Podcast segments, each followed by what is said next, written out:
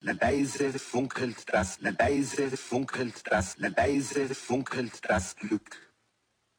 Was dieses Hörspiel, das Röcheln der Mona Lisa, zu sagen hat, sagt es selbst und etwas darüber zu sagen wäre für den, der es hören wird, nicht mehr, sondern weniger.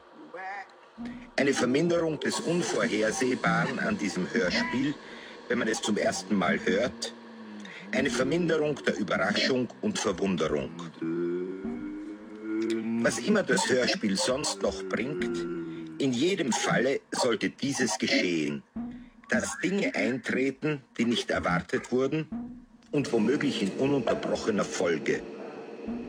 Und dass der Hörer allmählich in eine Haltung des Fragens gerät, ohne dass er vorerst tatsächlich fragt, denn das würde sein Hören und damit das Spiel unterbrechen, sondern so, dass er sich seiner fragenden Haltung erst nach dem Ende des Hörspiels bewusst wird, indem er zuerst die Antwort vermisst, dann merkt, dass er fragen wollte und schließlich erkennt, dass er nur sich selbst fragen kann.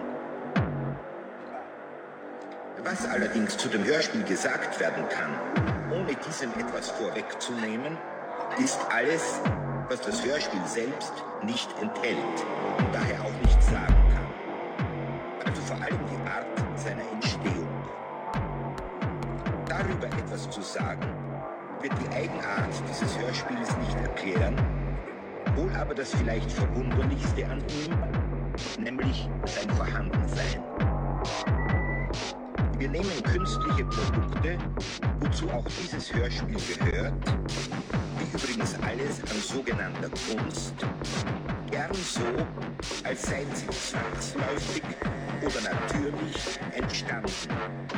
Während das Verblüffendste an allem, was der Mensch nur er gemacht hat, doch der Umstand ist, dass es überhaupt, überhaupt zustande kam, dass es überhaupt gemacht wurde.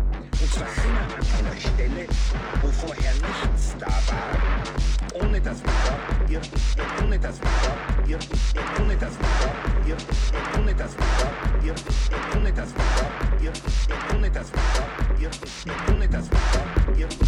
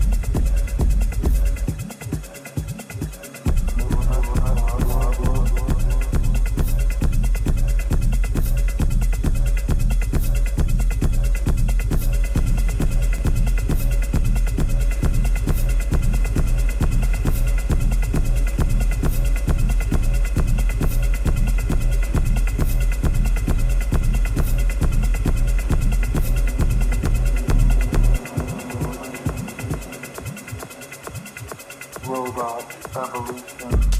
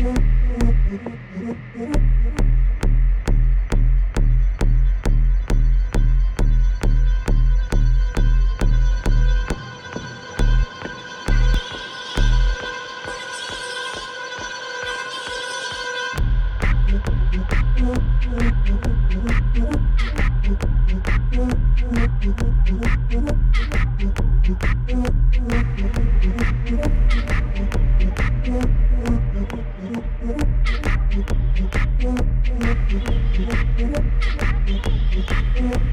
you.